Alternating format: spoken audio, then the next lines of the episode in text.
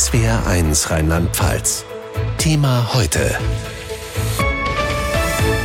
Mit Clemens Wagner. Sechs Wochen Ferien gehen zu Ende. Am Montag startet das neue Schuljahr. Dann kommen auch viele Erstklässler in die Schulen stolz auf ihren neuen Schulranzen. Bei den meisten sind die vollgepackt mit Buntstiften und mit Heften. Doch es gibt Mädchen und Jungen, die mit wenig oder mit gar nichts kommen.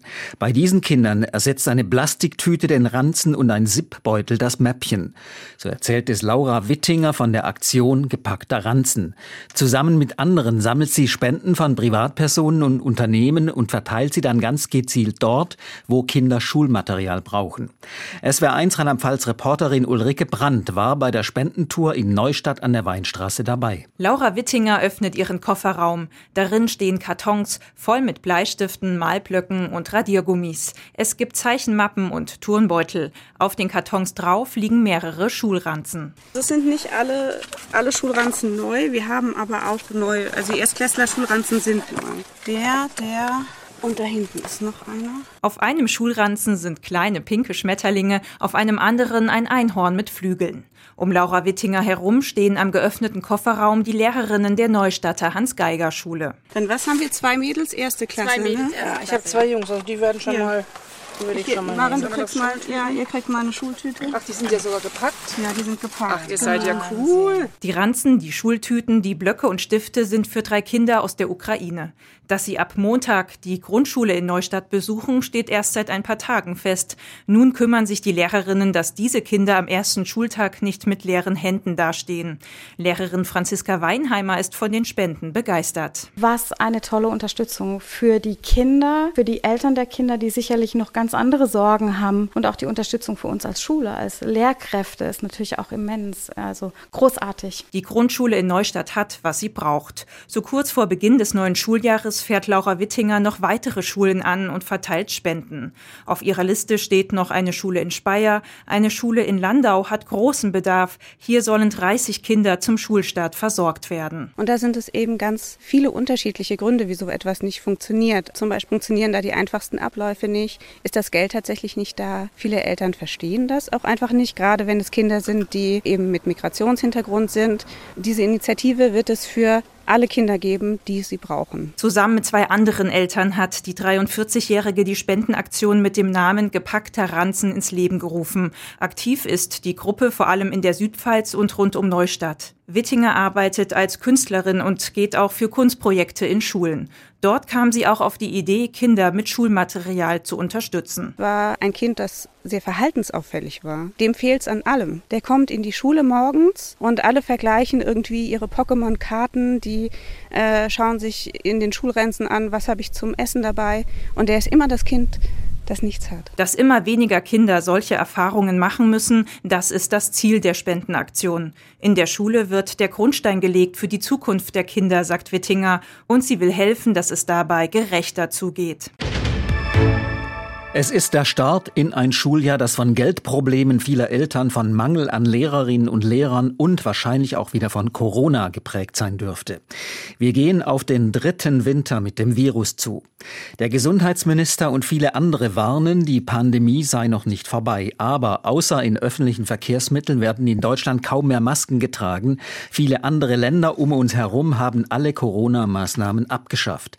Lars Lamowski ist Leiter der Michael Grundschule in Kirch Kirchen an der Sieg und Vizechef des Verbandes Bildung und Erziehung in Rheinland-Pfalz VBE. SWR1-Moderator Frank Jenscher hat mit ihm gesprochen. Erste Frage. Viele Eltern sind mit ihren Kindern gerade aus dem Urlaub zurückgekommen. Bei vergangenen Schulstarts gab es immer ein bis zwei Wochen lang Masken- und Testpflicht. Würde das wieder Sinn machen oder ist es unnötig? Das ist zur jetzigen Zeit einfach unnötig. Es wäre auch faktisch, glaube ich, kaum durchsetzbar. Die Kinder und auch die Eltern sind es momentan gewöhnt, dass so gut wie keine Einschränkungen vorherrschen. Die besuchen Festivals, Freizeitparks ohne jegliche Maskenpflicht oder ähnliches. Und insofern ist es, glaube ich, zum jetzigen Zeitpunkt auch wirklich nicht nachvollziehbar, warum es dann in der Schule zu solchen Schutzmaßnahmen kommen sollte. Das heißt, Sie gehen mit guten Gefühlen ins neue Schuljahr?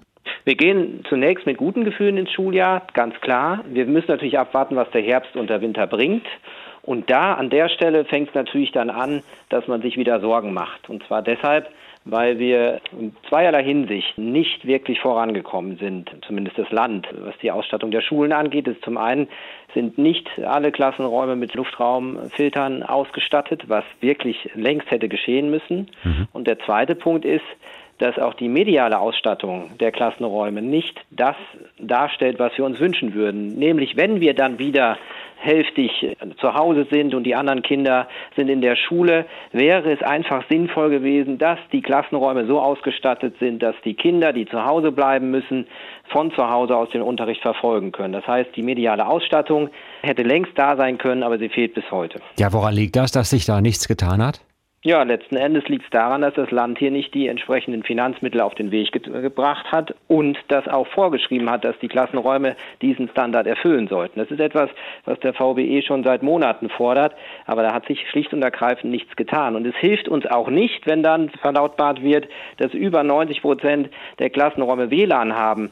Das ist schön und gut, aber dann brauche ich auch die entsprechende Hardware und ich brauche die Breitbandanbindung an die Schule, damit ich je nachdem, wie groß die Schule ist, auch diesen Unterricht in die Kinderzimmer oder die Zimmer der Jugendlichen mhm. senden kann. Auf der anderen Seite sagt die Politik, es werde nicht mehr zu Schulschließungen kommen. Glauben Sie das auch? Also wenn wir die letzten Jahre betrachten, wissen wir, dass dem nicht so ist. Sobald die Inzidenz einen gewissen Grad erreicht, sobald die Intensivstationen gefüllt sind, sobald eine Variante auftaucht, wo nicht genau gewusst wird, was verbirgt sich dahinter, dafür ist unsere Gesellschaft jetzt viel zu sensibel, als dass man jetzt schon versprechen könnte, dass es nicht mehr zu Schulschließungen kommen wird. Also da bin ich wesentlich skeptischer und glaube schon, dass wenn es entsprechende Entwicklungen gibt, dann auch wieder so gehandelt wird. Das zeigen die letzten Jahre. Lars Lamowski, Leiter der Michael Grundschule in Kirchen an der Sieg. Vielen herzlichen Dank. Ich habe zu danken.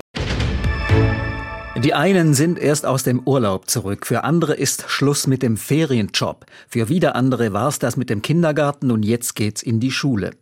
Am kommenden Montag beginnt in Rheinland-Pfalz das neue Schuljahr. Es geht zu auf den dritten Winter mit dem Coronavirus. Lehrkräftemangel ist ein großes Problem in ganz Deutschland und viele Eltern müssen das Geld zusammenhalten, weil wegen des Ukraine-Kriegs die Lebenshaltungskosten stark steigen. Wir haben in Mainz Schülerinnen und Schüler sowie einen Lehrer gefragt, worauf sie sich im neuen Schuljahr am meisten freuen. Ich freue mich auf die neue Klasse weil wir ziehen jetzt um in einen neuen Raum.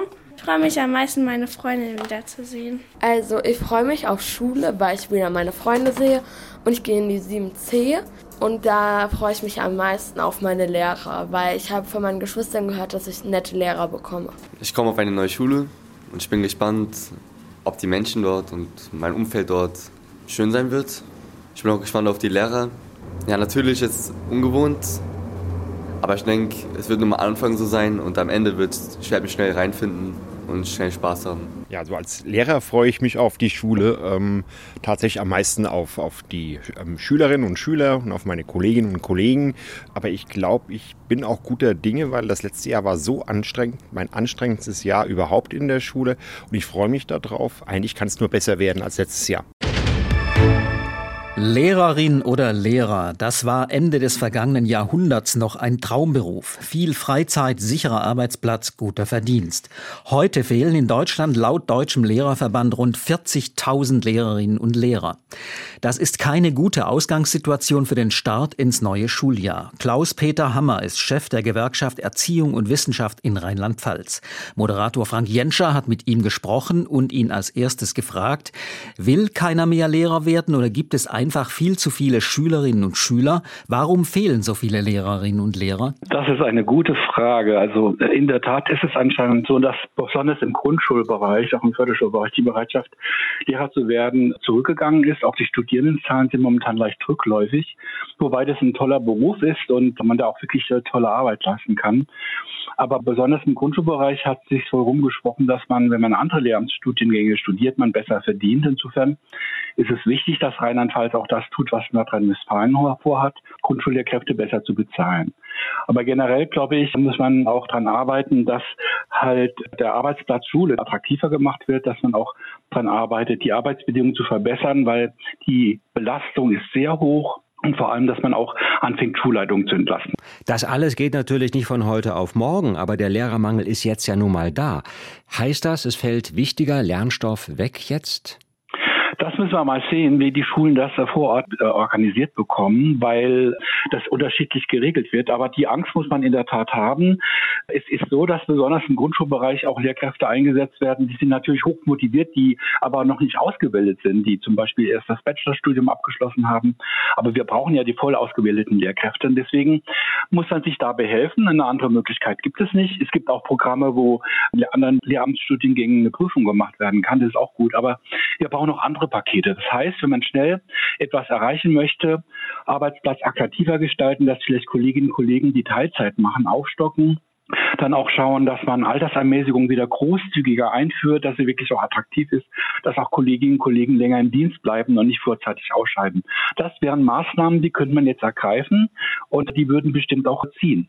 Könnte, könnte, könnte, höre ich da heraus. Sehen Sie irgendwelche Bemühungen, den Lehrermangel zu beheben? Ich glaube schon, dass man das eine oder andere im Blick hat, aber ich glaube, man muss noch viele Gespräche führen, um einfach auch noch Überzeugungsarbeit zu leisten, dass es so nicht weitergehen kann weil das natürlich Geld kostet. Aber das Geld müssen wir investieren, weil die Kinder sind das höchste Gut, was sie haben. Und wir brauchen gut ausgebildete Schülerinnen und Schüler. Und Corona hat ja gezeigt, wie schlimm es sein kann, wenn die Kinder nicht in die Schule gehen können. Und insofern ist Unterrichtsausfall aufgrund Lehrkräftemangel auf jeden Fall vermeidbar, wenn man entsprechende Programme aufstellt. Das neue Schuljahr beginnt, aber Lehrkräfte haben wir immer noch viel zu wenige, sagt Klaus-Peter Hammer von der Gewerkschaft Erziehung und Wissenschaft in Rheinland-Pfalz. Danke Ihnen. Sehr gerne. Thema heute, täglich von Montag bis Freitag in SWR1 Rheinland-Pfalz.